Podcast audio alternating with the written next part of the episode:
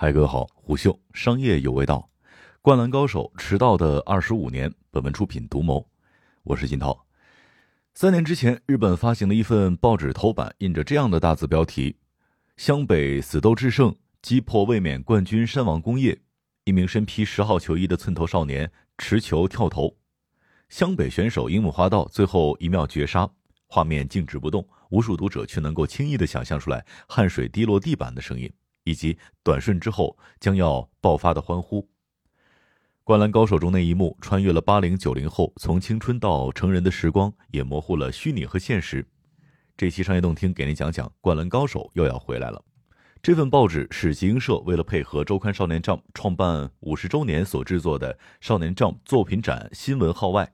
二零一八年，这部经典漫画推出了新装再编版，让其总销量突破了一点二亿册。一九九六年，《灌篮高手》漫画完结，漫画原著在战胜卫冕冠军山王工业之后便戛然而止。作者井上雄彦仅用寥寥数笔交代了湘北众人因为体力消耗过大，下一轮惨败，止步全国十六强。如今，距那场并未在现实当中发生过的比赛过去了二十五年，这份遗憾和期待就在《灌篮高手》的粉丝当中存活了二十五年。而东映制作的动画版则完结于主角们去往全国大赛的列车上。时至今日，在中文互联网上依然随处可见《灌篮高手》为何急于完结和《灌篮高手》会拍全国大赛吗这样的讨论。本月初，日本朝日电视台发起了“你最喜欢的漫画是什么”这样的问卷调查，有十五万人参与投票。结果显示，《灌篮高手》排名第三，仅次于《海贼王》和《鬼灭之刃》。一月七号，井上雄彦在推特发文宣布。《灌篮高手》将制作电影版。随后，日媒确认新电影确定是动画电影。高喊“爷青回”的网友们开始热议电影内容是否可能为缺失的全国大赛。或许这一次遗憾将被弥补。迟到二十五年的《灌篮高手》终于要回来了。教练，我想打篮球，至今还被大家口口相传。在原本漫画连载的最后一页，樱木花道回头说出了那句：“因为我是天才嘛。”那页的左下方其实还写着。第一部完，结果所有人都知道，那就是《灌篮高手》再也没有了第二部。相较其他的漫画，《灌篮高手》的完结方式的确不同寻常。同期连载的《龙珠》，作者鸟山明在每个大型篇章之后都动过歇笔的念头，却在编辑的要求之下，让悟空从地球最强一路打到了宇宙最强。《灌篮高手》不仅没有进一步扩大故事舞台，还以一场败局作为了收尾。为何会如此安排呢？多年来，有一种常见的说法是，井上雄彦认为青春本就不完美，总会留下遗憾。可惜，这只是粉丝们的想象。井上雄彦在制定全国大赛的对战表的时候，就已经决定将山王战作为故事的尾声。二零一二年出版的访谈集《空白》当中，他也正面回答了这个困扰读者的问题。我早就决定了，打完山王一战就是灌篮高手完结的时候。虽然最终话提到了湘北在下一话就输了，不过这件事情其实并不重要。重要的是山王一战本身，如何让自己的作品在这一战达到巅峰才是关键。我不明白读者的想法，每个人接受的方式也不尽相同。对我来说，没有其他的结局比这个结局更棒。没有人会质疑山王战是《灌篮高手》全卷最高光的篇章，无论画风、分镜、技战术展现，都是凝聚之后的精华。过去的比赛不时还有哼哼防守这样夸张失真的描摹。到了山王战，已经刻画出一次投篮机会背后的挡拆战术。比赛最后数次攻防，甚至没有出现任何对白，靠一系列精彩分镜让视角完全聚焦场内。相较之下，《灌篮高手》的动画版就不那么令井上雄彦满意了。一个三分球回忆一整集，跑过半场花十几分钟，在国内成为了被反复调侃的梗。这些既受限于当时的制作水准，也有意刻意拉长篇幅的注水意图。自一九九三年开播的 TV 版《灌篮高手》，在节奏上要比原作拖沓许多，这些也被井上本人看在了眼里。在两千年开始连载的新作《Real》当中，他还借角色之口进行了嘲讽：“走步了吧？球场怎么可能那么大？”漫画当中，电视上正在播映的正是《灌篮高手》的动画版。或许是难以容忍自己倾注了心血的全国大赛片再被同样的手法改编，井上雄彦收回了版权。对于动画观众而言，那场最精彩的比赛也永久的定格在了1996年的黑白画框当中。TV 版最后一集，湘北队长赤木刚宪一句“走吧，我们去称霸全国”，二十五年之后再无后续。周刊少年杂志社奉行市场至上，和美剧一样，不少的作品都会遭遇中途腰斩或无限连载两种极端的情况。编辑部与漫画家之间的关系时有不和。杂志第三任主编西村繁男曾经直言，漫画家是一种消耗品。然而，那一套金钱诱惑之下的高压准则对井上雄彦无效。他在自己的作品作者生涯当中更推崇艺术至上。连载六年，他也不觉得吃力。他说很轻松，与其说是轻松，不如说在做自己想做的事情的喜悦。我就是想画那样的故事，才立志当上漫画家的。八岁的时候，井上雄彦的父母离异，父母难以承担抚养三兄弟的生活支出，带孩子们回到老家鹿儿岛县投奔外公。几年之后，还在上小学的井上创作了人生当中的第一位漫画角色，被外公称赞道：“不可思议，头发像活生生的一样。”被称作国民棒球漫的大饭桶，当时正在风靡。井上雄彦看了之后格外喜欢，立下目标，以后也要画出这样的漫画。高中那一年，井上加入了学校冷门社团篮球部。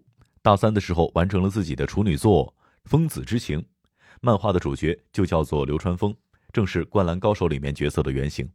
这部短片一鸣惊人，获得了周刊少年举办的手冢赏第一名。井上办了退学，正式踏入漫画界。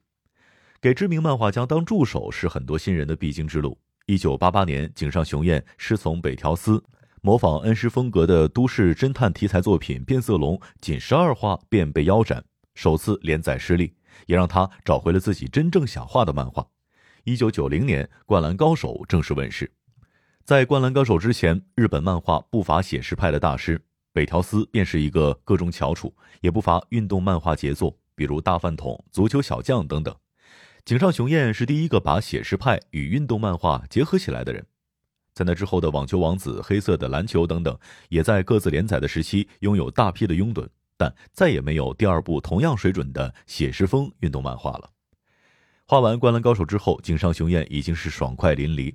拒绝接棒《龙珠》延长剧情，拒绝继续动画化，甚至终止了和杂志社的合作。但他本人却没有止步于此，而是在一九九八年开始执笔创作《浪客行》，挑战自己不那么擅长的事儿。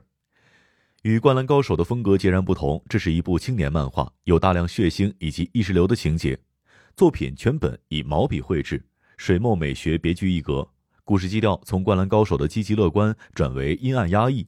画风从强调写实变为了专于写意。二零一零年，井上雄彦以《浪客行》为主题举办最后的漫画展，现场采访的镜头里面，参观者评价称，与其说是在看漫画，不如说是在读一本诗集。自始没有改变的，只有井上雄彦对于作品的完美追求。《浪客行》花了十七年，只出版了十二卷，从二零一五年停更至今。有网友用《浪客行》当中的一幕形容井上雄彦的创作理念。天下第一，何足挂齿？二零零四年，为纪念《灌篮高手》漫画销量突破一亿册，他来到故事背景发生地神奈川县，在一栋废弃教学楼里面，花了四天的时间画满了二十三块黑板，给了粉丝们一份迟到多年的礼物。画展标题“十日后”描绘了山王战十天以后的角色们，算是一种番外的续集。当年的新闻报道当中，有一些参观者已近中年，带着年幼的孩子一同前往。黑板不设围栏，井上雄彦认为保护画作意味着失败。这是陪伴走过青春的作品，大家都会珍惜。后续作品《Real》当中出现了一本招募新秀的宣传广告册，用小字写着“你会成为明日的花道”。读者们愿意相信，这代表樱木花道最终兑现了天才之言，真正成为了篮坛巨星。二十多年过去，作品里面的石井地已经成为了中国粉丝的朝圣地。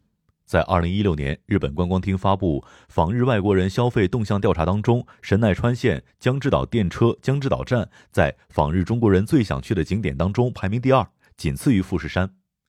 为了填补心中的缺口，粉丝在用各种各样的方式补全全国大赛的动画。B 站 UP 主鲁鲁修理的车夫用二 K 游戏制作了全国大赛湘北对战山王动画版，视频播放量已经达到了五百八十七点五万。抖音和快手上和篮球有关的自设短视频配乐频率最高的是《好想大声说爱你》和《直到世界尽头》。《灌篮高手》离开了二十五年，故事中的角色依然刻在每个粉丝的 DNA 当中。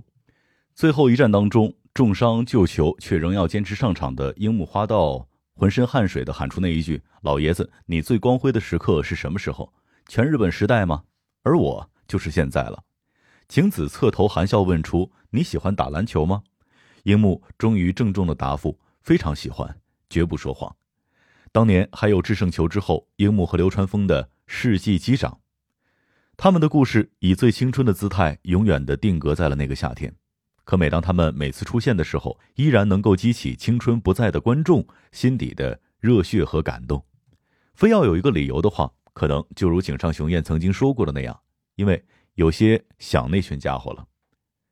商业洞听是虎嗅推出的一档音频节目，精选虎嗅耐听的文章，分享有洞见的商业故事。我是金涛，下期见。虎嗅商业有味道，本节目由喜马拉雅、虎嗅网联合制作播出，欢迎下载虎嗅 APP，关注虎嗅公众号，查看音频文字版。